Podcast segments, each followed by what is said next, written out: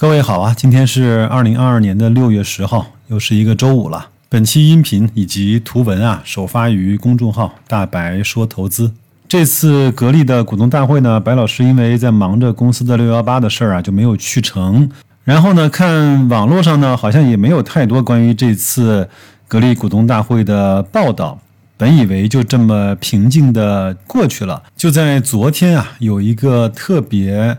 Nice 的热心听友啊，给我转过来了一份他的朋友录制的股东大会的录音。那我呢也帮大家做了一下降噪啊、优化、剪辑啊，用白老师这样穿插讲解的方式啊，带领大家一块儿去亲身经历一下这次股东大会的方方面面，好吧？首先开场呢，董明珠董总啊就说了，在这三年的疫情的。情况下呀，公司其实还是有压力的，包括呢也做了很多的应对。总体来看还是积极向上的。他第一部分呢就讲了他在疫情的情况下，格力电器如何去做跟医疗啊相关的一些事情，包括他也讲了那个移动的核酸检验车，包括上一次呢我也看到公众号里面发了格力的核酸检测点的成品。我会把它放在这期公众号的推送的图文里面，各位可以去看一下。那么先听董总怎么说，回来我们再聊。那么大家都在这个 这个抗击疫情的这个呃时代啊，啊，意识到今年已经第三个年头了，啊，我们或多或少的都尝到了，啊，体会到疫情给我们带来的啊不便，以及一些。可以这样说，面对到这个企业的发展的一些困难，但是我觉得在这过程当中，更是一个企业啊重新定位，啊更应该坚定的不移，特别是我们是制造业啊更加坚定不移的做实体，因为我们感受很深，啊疫情来了，我们如果仅仅靠互联网、靠金融、靠什么啊等等，啊我觉得都不能够真正有实力的。啊，真正能够实现啊打击或者抗击这个疫情，度过这个难关。我们感受最深，就是当时疫情开始的时候，我们就响应政府号召，啊，做口罩设备，因为我们有自己智能装备公司，啊，当然省里市里面都给了我们要求，让我们加快速度啊研究这个口罩口罩机的研发，啊，我们也在很短时间做出来。为社会一些需求提供了口罩设备以外，我们同时也自己生产了口罩，啊，都是认认为这是疫情的需要。那么随着这个发展以后，我们开始关注到这个领域有更多的需求，啊，所以这大家今天来到现场也看到我们核酸移动检测车，啊，那是我们和华西医院啊共同联合研制出来的，这个呢就应该说。先不讲收益好不好，关键我觉得对社会也具有巨大的贡献，啊，解决了我们几个痛点。第一个，我们看到有些地区由于疫情发生，导致带来很多的啊不愉快的事件，啊，特别是医院的正常的履职、医院的正常的工作，啊，也受到影响。那这个核酸移动车最大的好处就是让我们把啊对核酸检测需求的人和医院剥离开来。那这样就不会影响医院正常工作。如果我们今天有个核酸检测在医院发现是阳性的话，这医院肯定是要封掉，啊，他的职责就不能够实现。啊这个车呢，就解决了这个问题。第二个呢，它在小区突发事件发生的时候，它可以直接进入小区。第三个呢，它的特点是我们这个核酸检测时候不是简单的一个采样，而是在车上就给出报告，啊，所以也是非常受欢迎的。所以我觉得通过这个来体验呢，就是企业的重要性。啊，赚钱是必须的，但赚钱不是我们企业真正的目的。啊，企业真正的目的还是创造啊美好生活。那怎么创造美好生活？还是用技术来支撑。啊，所以我们中国队呢一直在技术领域里面一直坚守自己的原则，还是拿出一种吃亏的精神。那么随着这个疫情的发发展，呃，到目前呢，全国啊都实施了。啊，往清零的这个方向去走，啊，但最近我们又发现美国又讲了什么猴病啊、猴痘啊，所以不断的出现一些新的情况，我们要有能力去应对。啊，最近我们在这个领域里，我们还相应的在这个核酸检测再继续延伸，啊，这医疗系统我们还要做一些啊重大的研究和突破。啊，刚才讲的格力电器并不是因为这个赚大钱而做这个事情，然后我们觉得是一个社会发展的可能一个需要。啊，那谁来去承担？谁愿意去做这个事情？啊，我们格力电器长期以来坚持啊诚信，啊吃亏精神，啊这都是我们的企业文化。所以我们一直采取了自己认定的路啊往前走。录音先听到这儿啊，我是白老师。我不知道各位啊对这三年的疫情是一个什么样的直观的感受。至少白老师呢是在这一两年啊感受到了真的是扑面而来的压力。因为从一个正常的企业来说啊，疫情的第一年呢，我们都知道它会不好，我们其实还是有心理预期的。第二年呢，我们希望常态化，忍一忍，扛一扛。第三年呢，怎么着？作为一个公司或者是一个部门来说啊，都想多多少少呢去做一点扩张性的动作，因为毕竟三年了嘛，怎么着也应该能够控制一下了。然后这三四月份呢，就给了所有人当头一棒，那种感受啊，是特别的痛苦的。当然，白老师所服务的公司呢，还是一个非常小的公司，但。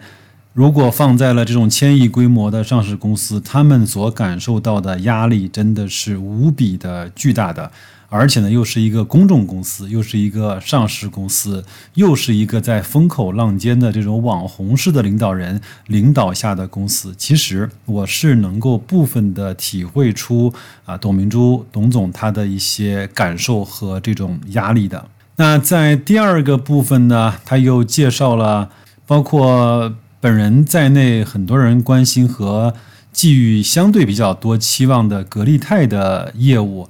我相信，如果你关注我的节目时间长的时候呢，你应该听到了我不止一次来介绍格力泰，包括从当时的银龙开始啊，它的一些特点和我认为它的发展的一些场景。那这次呢，再让董总来为大家介绍一下他。眼中的格力泰和他所期望的发展的方向和目标。那我们先听音频，回来再聊。第二个，大家也知道，我们这么多年来一直坚守自己，挑战了自己，那就是我们讲的，现在大家都说双碳时代来了。啊，今天双碳时代提出这个双碳目标的时候，我们马上在说，哎呀，因为要双碳，有机会来了，啊，我们赶紧搞一个什么产品出来，那就错了。我们不是因为有机会、有钱赚而来搞的事。而是还是刚讲，回到社会责任这个角度来谈企业发展，所以我们在十年前啊，今年已经是十一个年头了，啊，我们就开始着手研究光伏空调，啊，我们希望用什么样的能源能够替代我们用传统的啊这种煤发电啊来解决我们的污染问题，解决我们的资源节约问题，所以十年前研发的技术，随着我们一代一代的升级。啊，再加上后期我们有了这个收购了这个原来的银龙，现在大家知道叫格力碳新能源。那么有了这个技术呢，结合起来，我们现在光储空可以要有了很大的啊展示自己拳脚的机会。啊，比如说我们的医疗系统，比如说我们的这个呃电子系统，啊，比如说我们的医药系统，还有一些冷冻冷藏的啊。大冷库的系统，包括我们大数据系统等等，都是最大的耗电地方。那跟双碳的目标，这个要求，应该说是不符合要求的。这能源消耗已经迫在眉睫，而我们又有了十多年的技术储备，现在恰恰来了最好的机会。啊，包括我们现在在很多地方做的大数据中心啊，用光储空的技术，啊，一些能源站。啊，用了光储空的技术，啊，特别是像有一些这些耗电最大户的地方，啊，一个企业可能一年耗电上几十亿，啊，如果用我们这个技术，就可能给它节约，啊，保守一点说百分之五十。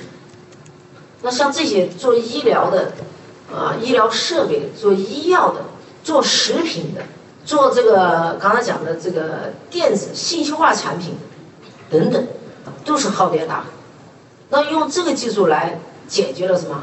解决了碳排放的问题，消碳、排碳的问题。所以我想的话呢，这个市场空间会越来越大啊，越来越大。也就是说，呃，你有那种吃亏的精神坚守下来，总是社会会认同你、回报你的。啊，目前这个项目我没有具体统计很详细，大概已已经落地的，我们已经完成了，啊，已经有八千项。目前我们正在有几个大的项目，啊，正在跟进。啊，随着我们这个要求，啊，发电系统，啊，也迫切需要我们的这种啊储能技术。那我们的储能技术可以使用寿命达到二十五到三十年。保守一点讲是二十五年，啊，大胆点讲是三十年，啊，它最大的亮点就是在高温情况下不会有任何安全事故，那在低温情况也不影响它的运行。所以我们大家对电池稍微有一点了解都知道，电池最头疼的起火爆炸，啊，这个事故也是频频发生，可能听到也不少。啊，我们珠海今年水灾时候就有几起，啊，因电池而起火的事件，但是用了这我们现在这格力钛的电池。啊，可以拍着胸脯讲，绝对不会发生这样的事件。啊，无论高温多高，啊，无论如何冲撞，啊，我们用锯，啊，穿刺等等，特别还有一个水，啊，见了水也会起火爆炸，啊，这个这些问题都杜绝掉，都能够用技术来实现，啊，这个安全风险没有。第二个，使用寿命长，二十五年、三十年，最符合我们的储能需求，啊，像一些发电地方。对吧？它要配置到这个的话，啊，那它是第一安全解决啊，放心了。第二个就是时间耐久性。第三个特点就是充电啊非常快，啊反复充电，啊，那么这个也解决了我们在用的过程当中，啊像有些电池呢是晚上夜里充电几个小时，它就几分钟的事情，所以它的优势大于了劣势。劣势是什么？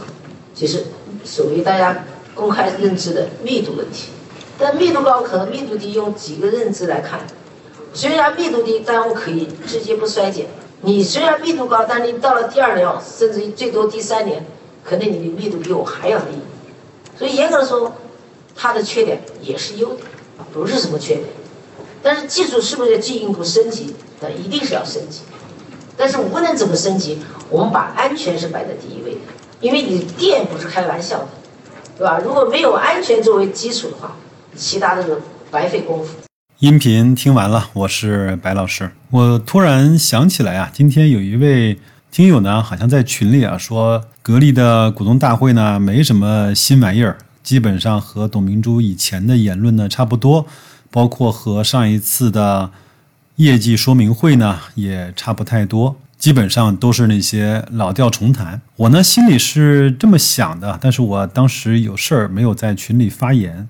我说，如果是一家千亿规模的上市公司啊，你今年的年会和去年的年会啊，你听到的东西是完全不一样的，它有非常大的翻天覆地的变化。难道这个时候你不应该感到恐惧吗？就像我们公司，其实啊，讲心里话，用两三年来看。每年的年会都是差不多的那一些内容，但是呢，每一年呢，相比上一年呢，又有了一些小小的变化。但是如果你拉长到五年、八年、十年来看，原来我们和十年前的这个公司，从人员结构上、经营理念上、业务结构上，包括我们的核心竞争力上面，都已经发生了。非常大的变化，而这种变化呢，它一定不可能是在一夜之间完成的。很多人其实是忽略了长期的威力，而放大了那个短期变化的效应。我讲一个非常俗的比方啊，很多人希望上市公司呢的业绩呢一年之间呢，就像大变活人一样的，能够出来一个完全不一样的新面貌。其实呢，上市公司啊，他做的事情是不太变化的，就有点像活人大变，每天都要干的事情。请原谅我这个不恰当但又特别贴切的比方哈。那接下来呢，董总又讲了关于格力的分红，讲了格力的这一次不裁员，在网上呢还是多多少少啊，还是掀起了一些舆论的小波澜吧。我的观点是这样，因为我还专门做过一期。格力裁员的节目啊，各位可以到公众号“大白说投资”去翻一翻啊，就是格力又搞事情了啊。那那期节目，我想说的是呢，当企业遇到了困难的时候，或者说环境不太好的时候，裁员当然是一个可选项。但是呢，从我这么些年经营企业的历程来看啊，我不会把它放成一个首选项。我前两天其实还在跟我们的一个同事聊天啊，我说坐在办公室里面的其实不是一个一个的个体的人，而是一个又一个家庭的组成部分，或者是那个家庭的。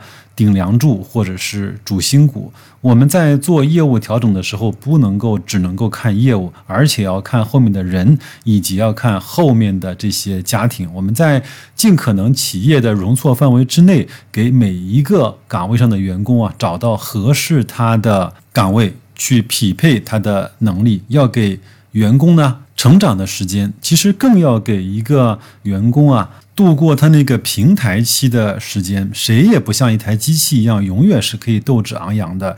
有的同事可能就是在拼搏了三五年之后，可能有小半年的低沉期。这个时候，我们不能够因为企业可能碰到了一点点的问题，就第一时间想着要把它给干掉。其实我们公司有很多的同事呢，都是螺旋式上升的，波段式的上升。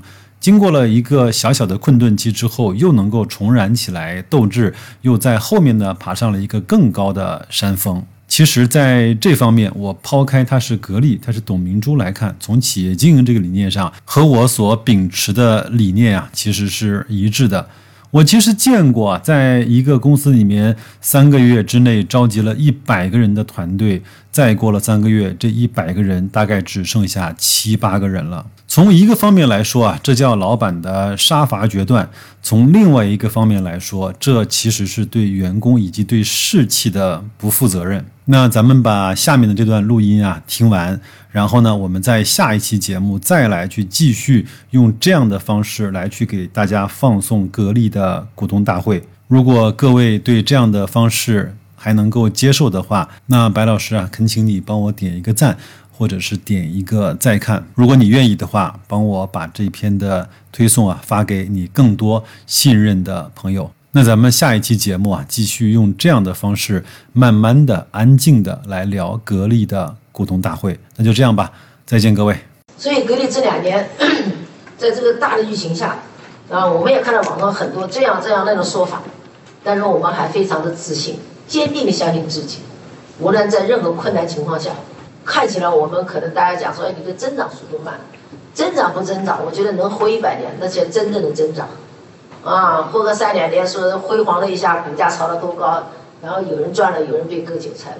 赚的钱有一天也会被割韭菜。只有跟定一个好的企业、可持续发展企业、稳定的企业、诚信的企业，啊，有科技含量支撑的企业，才是长久的选择。啊，这一直是我啊比较坚持的自己一个观点。所以也就会看到我们这么多年来，我们从一二年到现在为止，我们给股民的分红是过去的五倍，不止，不止五倍，不止五倍，十倍，十倍，就是我们已经一千多亿了。这后八年能够比过去的十五年，我们九六年上市，分红接近十倍，那是靠什么？那不是吹出来的，它要靠实力来解决。什么实力？人才和技术。格力电器一直坚持自主研发技术，也是不动摇的。拿来很容易，很方便，快速的成为说我们有了啊什么什么东但是买啊，我更坚持要走自主研发，打好地基，啊，自己研发团队是最重要的。所以我觉得就是格力走了一条跟别人不一样的道路，就是有了这么一种精神在，他有家国情怀，有社会责任。我的网上反正各种说法多，啊，也讲了过去。啊，我在这给股东发飙啊，等等啊都有，但是我觉得我们要问自己做的对还是错。每个人站在不同的角度看的问题都是那一个点，它不是一个面，是吧？自己要清楚，对股民什么叫负责任，对社会什么叫负责任，什么叫有家国情怀，怎么对自己员工负责任，啊，我觉得都是我们应该认真去思考。近期大家也在讲，网上到处都在传，对吧？我们格力电器，我还是讲的话。再困难，当你的员工到了四十岁左右都是有老有小，可能你离职一挥，别人没有了工作，对吧？那对一个家庭来说是一个悲剧。所以我觉得在这时候，我们同样期期望我们股民和我们同心同德，啊，何况格力还不困难啊！我讲的就是再困难再那个也不会采取裁员，对吧？但是怎么办？提高了我们技术竞争力，啊，提高我们生产效率和品质，还是一句话，用诚信赢得这个市场。